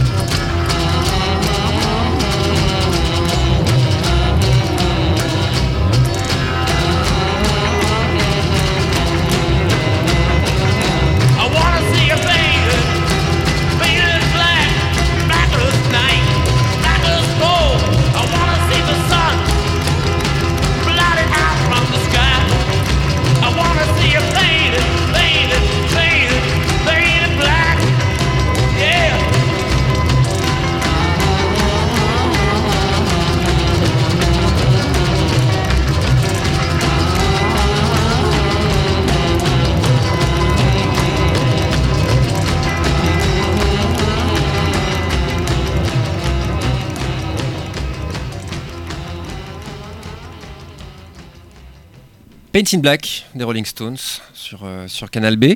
On reprend pour la dernière partie de cette émission avec euh, l'instant spoiler, notre catégorie euh, phare hein, presque, hein, que le monde entier euh, nous envie pas du tout. Je ne sais pas où jouer avec ça. Non mais voilà, c'est c'est la partie, vous le savez, où on va vous spoiler un élément important, un, vrai, un twist du- d'une série culte, sans vous gâcher. Voilà, le but n'est pas de vous dire, euh, voilà, c'est pas un spoil au, au sens premier du terme, c'est pas du tout pour gâcher euh, l'expérience. Euh, puis c'est une série qui recèle de moult spoil, hein, Briac, Tout à si fait. je ne dis pas de bêtises. Il s'agit de euh, Buffy the Vampire Slayer, toujours cet accent approximatif. Euh, Buffy contre les vampires, série culte euh, en France euh, et euh, évidemment aux États-Unis également. Et une de tes séries préférées, si je ne m'abuse. Tout à fait. Tout à fait. Euh, quel est l'élément que tu vas nous spoiler, euh, Briac? Magneto, peut-être fera Un petit générique. Je peux même te mettre. euh, je sais pas si vous connaissez le. si, Évidemment, vous connaissez.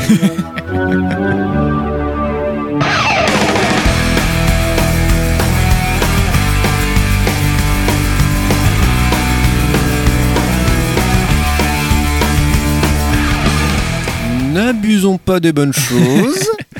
Buffy contre générique culte, la trilogie du samedi évidemment. On le dit à, à chaque fait. fois, mais euh, voilà. Alors Buffy, série qui débute en 96 sur WB et qui se finira en 2003 sur UPN, est créée par le fameux scénariste Joss Whedon, dont on entend beaucoup parler maintenant pour ses frasques euh, sur des films super-héroïques euh, comme Avengers, Justice League, dont on a parlé dans notre première émission, euh, quand on a parlé de Doctor Horrible.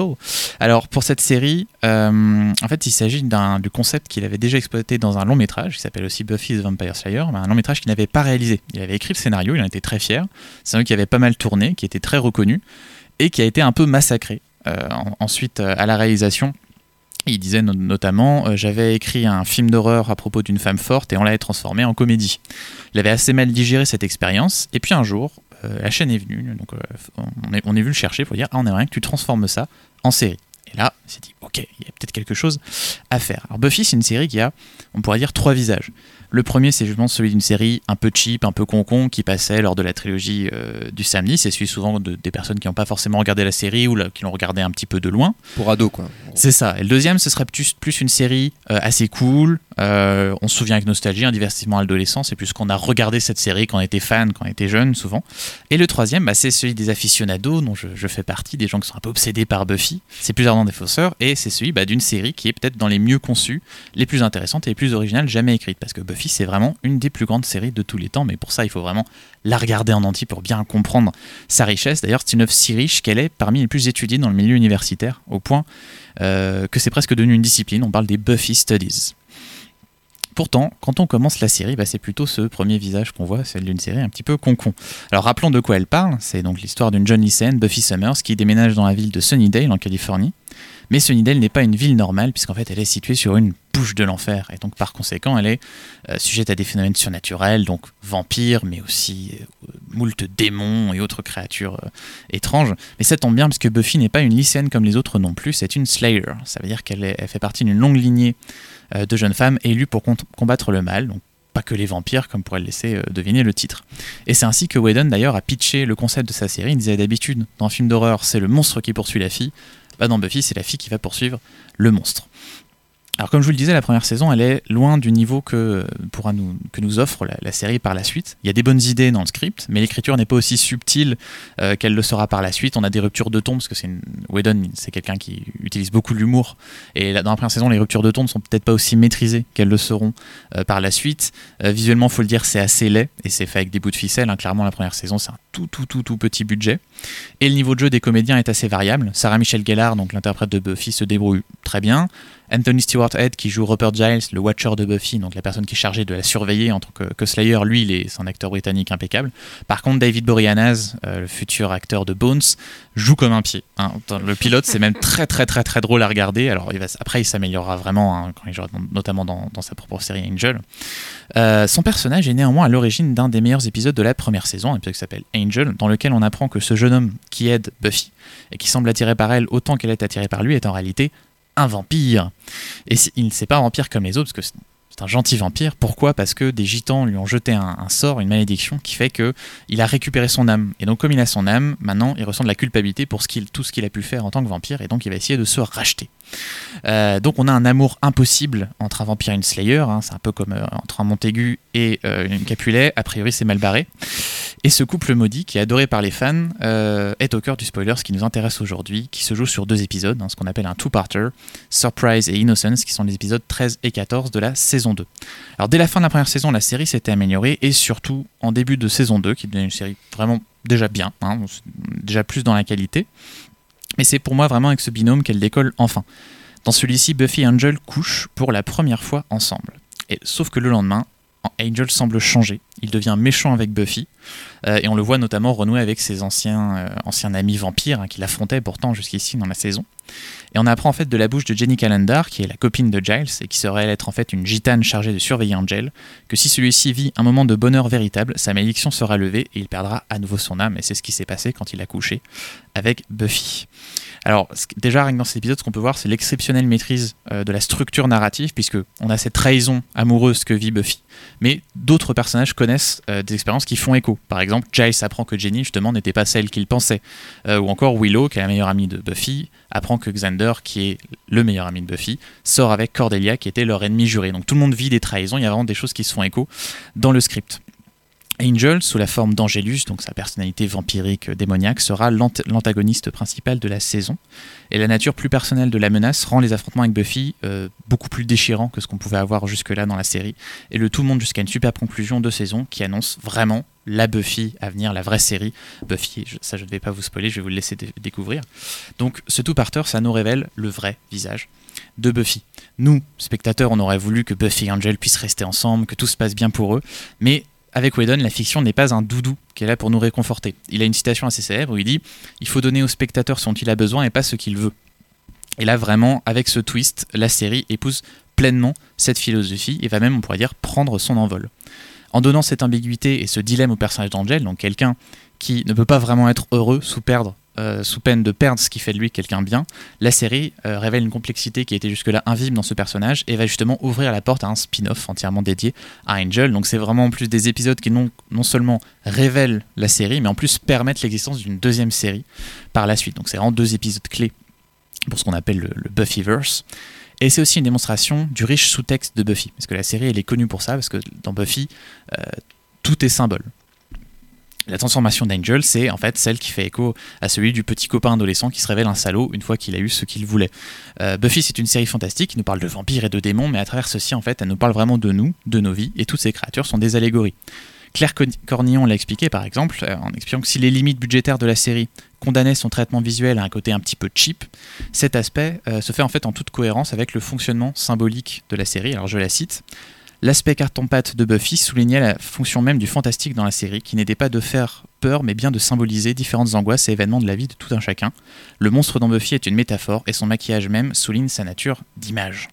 Donc affronter les monstres dans Buffy, c'est affronter les épreuves de nos vies, et tout cela arrive dans cet épisode symboliquement le jour de l'anniversaire de Buffy. Et à la fin de, donc de, de- ce two-parter, euh, la mère de Buffy lui demande Did you have fun? Est-ce que tu t'es amusé? I got older, j'ai vieilli.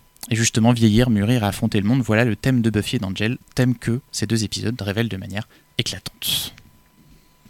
Waouh Bah merci, euh, merci Briac euh, pour ce spoil qui effectivement ne gâche pas. En fait, oui, c'est tout l'intérêt de, de cette chronique, c'est ça donne euh, ça donne envie. euh. Est-ce que vous avez vu autour de la table, Guillaume, euh, Delphine, vous avez vu cette série? Oui, tout à fait. Moi, je fais partie des gens qui regardaient Buffy à la télé le soir avec la trilogie du samedi. Ah, d'accord. Voilà, voilà. Et est-ce que justement à l'époque tu avais cette euh, conscience de, de dire que c'est pas juste une série pour ados ou déjà tu voyais le, le- sous-texte et tout ça, tout ce qui fait. euh, que je pense un peu les deux, mais objectivement, moi j'étais dans l'histoire à l'époque. hein. Mm. Euh, ouais, moi, c'était, elle, elle est très chouette. Elle est aussi, euh, bah, elle est blonde, l'héroïne. C'est toujours sympa quand t'es toi-même une nana blonde d'avoir une héroïne blonde qui est une méchante et très forte et qui se bat et qui sauve le monde parce que c'est tellement à l'encontre de la femme blonde dans le film hollywoodien et en général à la télé. Bien sûr, c'est un cliché de dire ça aussi maintenant, mais n'empêche que pour l'époque y compris euh, sur euh, M6 le samedi soir, c'était pas rien quoi.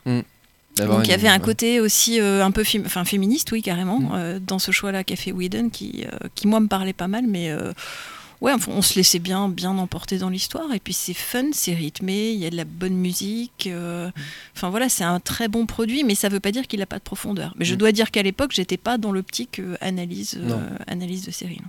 Mais ce que tu sous-entends, Briac, c'est que c'est une série aussi qui prend un peu par la main le spectateur pour lui. D'abord, il lui donne quelque chose euh, d'un peu euh, teen, euh, voilà, un peu facile, euh, pour faire très simple, hein, et qui va aller vers de la complexité. Est-ce que cette complexité va augmenter C'est combien de saisons? 7. Cette saison. Est-ce qu'on garde cette évolution-là? Plus, plus ça avance, plus effectivement ça devient riche. Puis en plus, il y a le poids des épisodes précédents. Et puis le Whedon ose de plus en plus de choses. Bah, je ne vais pas en parler parce que justement, le but c'est que les gens découvrent. Mais il y a des choses complètement folles que quand il les a fait, on n'avait jamais vu ça à la télévision, effectivement. Mais je sais pas s'il euh, il prenait par la main pour arriver à plus de complexité. Je pense que c'était même, il apprenait son métier, hein, tout simplement. Parce qu'il commence, il avait Ouais. des scénarios, mais il fallait aussi lui voir de quoi il était capable, Mm. ce qu'il pouvait faire avec une série télévisée. Donc c'est aussi son apprentissage à travers Buffy qu'on découvre. Euh, Firefly, c'est après Buffy? Firefly, c'est 2001, ouais, donc Parce que tu vois, euh, quand, fin de Buffy. quand tu parles de. À fin de Buffy. Buffy était près. déjà terminé. Je- il y avait encore. Je crois que c'est 2001, donc il devait rester une saison de Buffy ou quelque chose comme ça. Parce qu'effectivement, ce côté cheap, euh, c'est quelque chose qui saute aux yeux, quoi. Clairement, Euh, on l'a pas, on l'a pas précisé, mais nous, on a, on- quand on a, quand on a, comment dire, élaboré euh, spoilers le festival, euh, il était question de, de- de projeter des, des épisodes, etc. On a passé deux épisodes, Trois épisodes. trois épisodes de, de Buffy, euh, notamment celui qui est basé un peu sur le silence, sur il n'y a Mm. pas vraiment de, de dialogue, etc. Qui est un épisode vraiment incroyable. Et malgré tout, ce côté cheap euh, ressort. Donc, euh, mais est-ce qu'aujourd'hui, c'est pas quelque chose qui a fait la patte, tout simplement? Bah, d'une certaine manière, en fait, quand tu commences la série, tu peux avoir actuellement, maintenant, tu peux avoir du mal à dire, Ah, c'est vrai que c'est un petit peu moche. Et puis, il y a tous ces combats où ils font un peu d'une espèce de kung-fu bizarre à chaque Mm. fois qu'ils s'affrontent. Mais en fait, au fur et à mesure que tu rentres dans la série et son récit te passionne, tu vas te mettre à finalement aimer ça parce que tu l'associes à cette œuvre que tu aimes bien. Donc moi, à la fin, je suis, toi, ils font leur combat, t'es super content, ils vont se battre comme dans Buffy. et- Donc c'est euh, c'est un déclic en fait. Il y a un moment, on a un déclic, on accepte le, le mode de représentation et on aime tout quoi. Ça montre aussi que dans les séries, le- la mise en scène peut être importante, mais la qualité n'est pas euh, entièrement sujette à la mise en scène. On peut, on peut avoir des bonnes séries qui visuellement sont pas très intéressantes. Ouais. Bah, le- la preuve, du coup, euh, Voilà. euh, avec Buffy.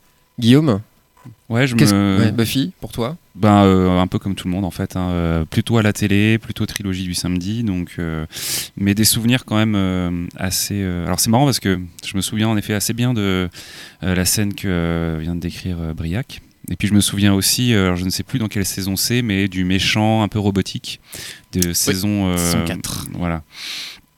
Je sais pas pourquoi, j'ai euh, ces deux exemples-là en tête et je me souviens du coup de effectivement ce moment euh, qu'on vous a spoilé entre guillemets, euh, qui était assez, enfin, il marche vraiment bien quand on regarde la série en tant que spectateur. Assez, enfin, il, il fait mal et puis il y a ce truc un peu de euh, c'est comme ça maintenant en fait. Enfin, parfois, quand un personnage fait une action un peu méchante dans une série, on peut toujours se dire euh, il va revenir du bon côté ou il y a un truc un peu de l'ordre de plus l'évolution du personnage.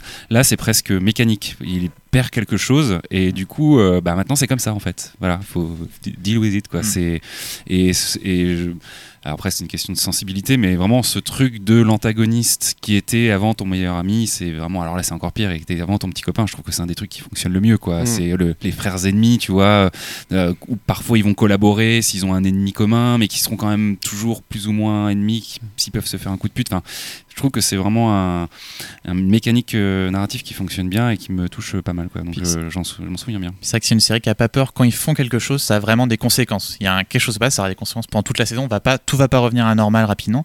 D'ailleurs, moi, c'est quelque chose qui m'avait impressionné, c'est que Buffy, donc là, j'ai pas précisé, mais c'est une série qui est euh, semi feuilletonnante, mais en gros, qui a des chaque épisode, on a un peu un démon, une, une histoire. Et à l'inverse, par exemple, de X Files. Les personnages se souviennent de ce qui s'est passé. C'est-à-dire qu'on va faire des références à tout ce genre. C'est très important. Dans la saison 2, par exemple, euh, Xander va être euh, envoûté et tomber amoureux d'une momie.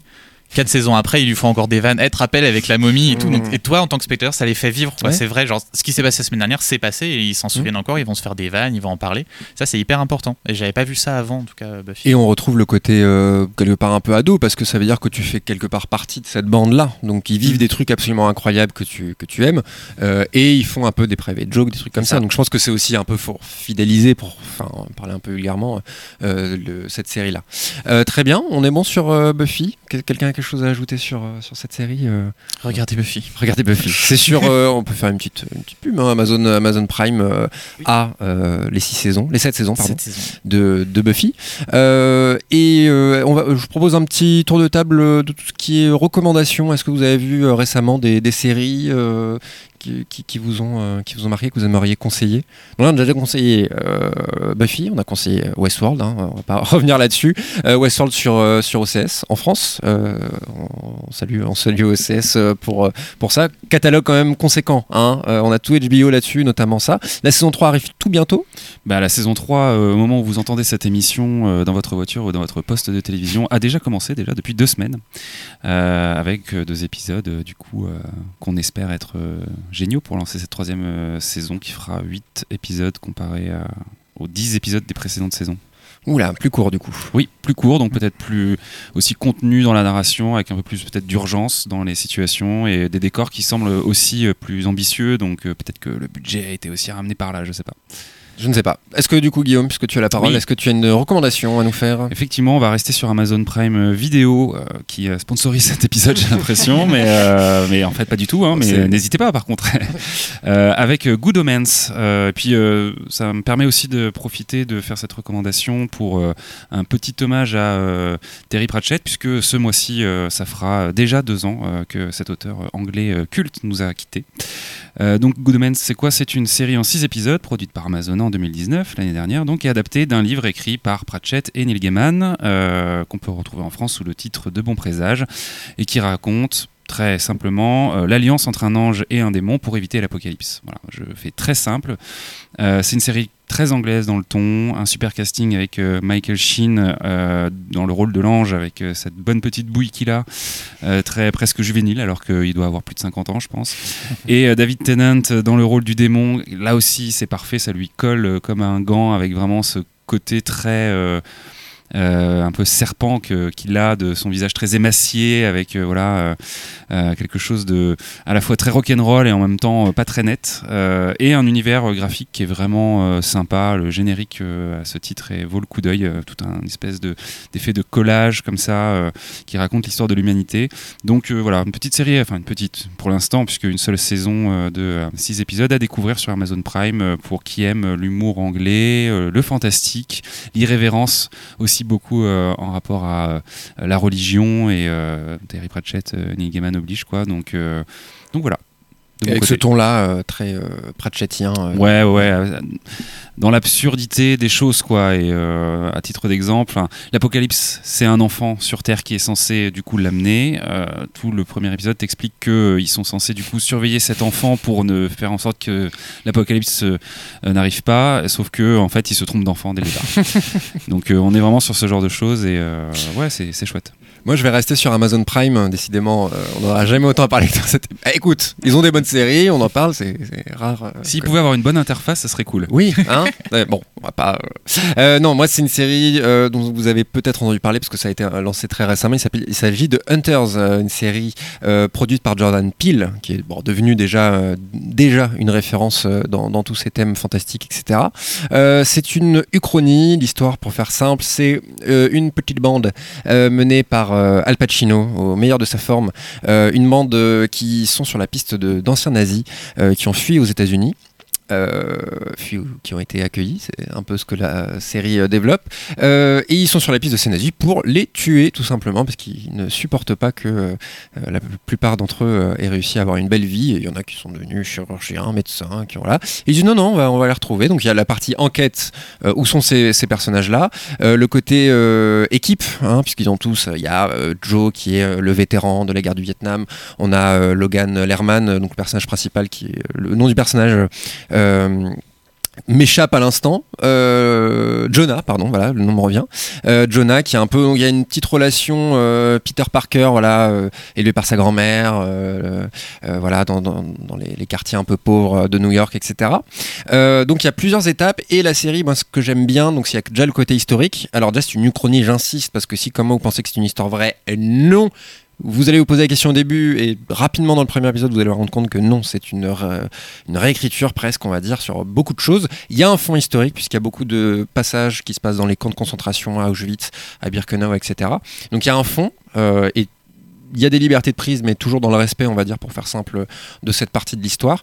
Mais ça vient quand même dépoussiérer un petit peu tout ça et euh, apporter bah, le côté, voilà, un côté action, sanglant, euh, violent. Euh, et comme j'ai dit, le tout mené par Al Pacino, qui, euh, ce que j'ai besoin vraiment de, préciser, il est excellent. Et Logan Lerman aussi. Logan Lerman, pour ceux qui voient pas, c'est Percy Jackson. Euh, il avait joué, il a joué dans Fury, etc.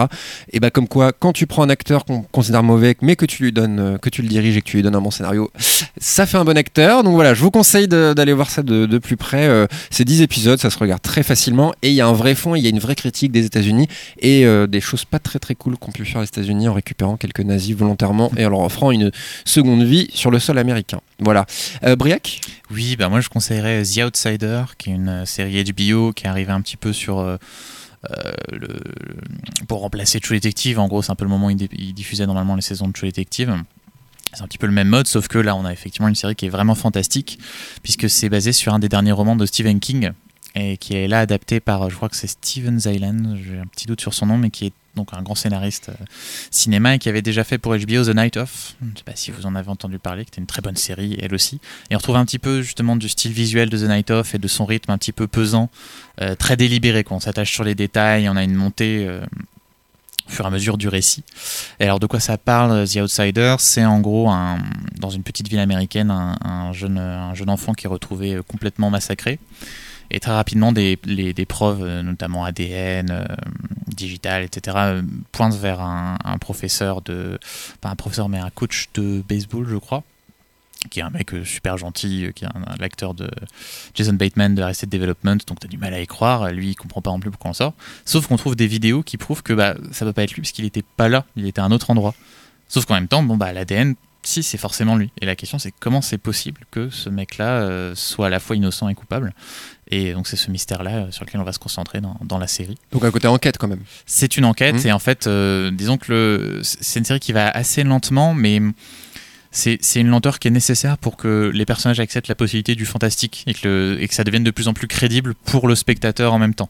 Et donc il y a quelques scènes assez angoissantes, c'est vraiment très très bien mis en scène, belle musique, des très bons acteurs. Il y a Ben Mendelsohn dans le rôle principal, donc euh, qu'on avait pu voir notamment dans Méchant, dans Rogue One, euh, Star Wars. Et euh, alors à l'heure où on enregistre, le dernier épisode n'est pas encore sorti, mais je, je pense qu'on peut faire confiance à la série jusque-là, et donc je la conseille vraiment. Très bien. Et sur quel OCS. OCS. HBO. Évidemment. Euh, Delphine, est-ce que tu aurais une série Netflix par hasard pour, euh, finir Non, euh, j'a- J'allais vous parler de Watchmen, moi, mais. Watchmen, voilà, ouais. HBO, évidemment. Sinon, bah, je sais pas sur quel, sur quel distributeur elle est en France. Il y a Peaky Blinders, il y a la dernière saison de Peaky Blinders qui est sortie il y a pas très longtemps. Ah, alors. Euh, les gangs de Birmingham, euh, l'anti-héros, euh, l'ascension sociale du méchant. Enfin, c'est- super bien joué, c'est bien écrit, c'est fun. C'est un peu les codes du western adaptés à la sauce, euh, à la sauce des, des méchants Mm. euh, des gangs, de Birmingham, ouais. quoi. Et c'est très très chouette. Euh, donc voilà, peut-être se plonger dans cette série-là. Mais sinon, Watchmen quand même, si découvrir la BD. Découvrir la BD Oui, et puis regarder la série parce que c'est c'est un- une bonne claque aussi ça dans la manière de raconter une histoire. Et puis il y a la dimension politique à la fois de la BD et de la série. euh, et réfléchir aujourd'hui sur le mal que fait euh, à l'Amérique et au reste du monde le suprémacisme euh, des Blancs, je pense que c'est pas quelque chose de tout à fait inutile. Oui. Dans le contexte des élections américaines qui arrivent, tout ça. Voilà. Donc euh, c'est un bon moyen quand même d'avoir une conscience politique un petit peu plus avisée. Et petite précision toute bête, la- le, le roman graphique Watchmen n'est pas l'histoire de la série. C'est euh, c'est un préquel. La, euh, la série est une suite en fait. Oui, voilà. Le, le- le Voilà. roman et euh, enfin la BD est une est un préquel ça. euh, de ça. Ouais, faut vraiment que. Et la, BD, enfin le roman graphique, c'est la guerre froide et comment la guerre froide menace de détruire le monde. Et Lindelof voulait parler de la culpabilité des, des blancs et euh, du racisme blanc et de, des, des tragédies perpétrées contre la communauté noire. Et donc il a, je pense de manière très très juste avec euh, l'époque d'aujourd'hui, mis en résonance cette question-là euh, par rapport à l'Amérique de Trump. C'est très clair. Donc euh, je pense que c'est voilà une série par laquelle il faut passer pour euh, pour avoir vu les grandes séries de cette année, quoi. Avec ce côté quand même super héroïque qui est Oui, omniprésent quand même. C'est pour rester là-dedans. Guillaume? Non, j'allais dire que euh, on n'en a pas forcément parlé, mais euh, est-ce que euh, j'ai ouï dire qu'éventuellement Watchmen pourrait faire l'objet de- d'études dans les journées euh, organisées à Rennes 2 euh, Ah, je pense oui, parce qu'on fait, on fait depuis 4-5 ans, je sais plus. J'ai perdu le compte, ça doit faire au moins 5 ans, des journées sur Lindelof et les séries de Lindelof. Donc Lost, bien sûr, et puis The Leftovers. Et oui, on a tous envie de travailler sur Watchmen. Donc je pense que c'est oui, à l'ordre du jour, pas incessamment sous peu, mais dans les mois à venir, on va dire. euh, Est-ce que tu peux peut-être expliquer très rapidement euh, en quoi consistent ces journées? Eh ben, c'est des journées d'études où on se réunit avec euh, des, des spécialistes et amoureux des séries de Lindelof. Et donc euh, là, ces dernières années, on a étudié à chaque fois un épisode. Et chaque intervenant donnait un éclairage différent sur cet épisode. Et c'était d'une richesse assez, euh, assez abyssale aussi. C'est-à-dire qu'on ne pouvait pas aller au fond. On se rendait compte que oui, on peut euh, être à 5 ou 6 à travailler sur un épisode d'une série de Lindelof et avoir encore plein de choses à dire à la fin de la journée. Et ça, typiquement, c'est ce dont on parlait tout à l'heure. On n'épuise pas le matériau, c'est tellement riche qu'on a, on aurait encore plein d'autres choses à dire. Quoi. Mais je précise que c'est gratuit. Ah bien sûr, c'est Oui. ouvert à tous. Il n'y a pas besoin d'être étudiant à l'université. euh, c'est gratuit, l'accès est libre. euh, et même on a des vidéos qui sont sur euh, la chaîne YouTube euh, du groupe Guest, donc euh, G-U-E-S-T. hein, euh, les, le groupement universitaire d'études sur les séries télévisées. Donc si vous avez envie d'écouter, vous pouvez retrouver ça sur YouTube. Très bien, merci pour ces petites recommandations. Euh, on fait la part belle euh, au réseau de VOD. euh, on a Peaky Blinders, Netflix, OCS, etc. Merci à toutes et à tous de nous avoir suivis pendant, cette émission. Merci à vous, Briac, Delphine, Guillaume. Merci pour, pour cette émission. Vous retrouverez le podcast de cette émission sur le site de Canal B ainsi que voilà, sur les réseaux habituels, donc Spotify, Deezer. Je n'ai pas d'autres qui me viennent, mais il y en a un paquet. Et évidemment sur le site de Canal B, comme je viens de le dire. N'hésitez pas à partager cet épisode euh, pour nous soutenir. Euh, N'hésitez pas à nous donner euh, votre avis sur les séries dont on a pu parler dans cet épisode. N'hésitez pas à le faire sur, euh, sur Facebook, notamment, c'est un peu le réseau. hein, on est le plus, euh, les plus présents, un peu Twitter aussi. euh, voilà, tout ça. N'hésitez pas à, aller nous suivre. Euh, merci Delphine d'être venue nous parler de, Merci de tous vous. ces sujets. Voilà, C'était un grand plaisir pour nous. On vous donne rendez-vous en avril pour un prochain épisode sur les ondes de Canal B. Salut Salut Salut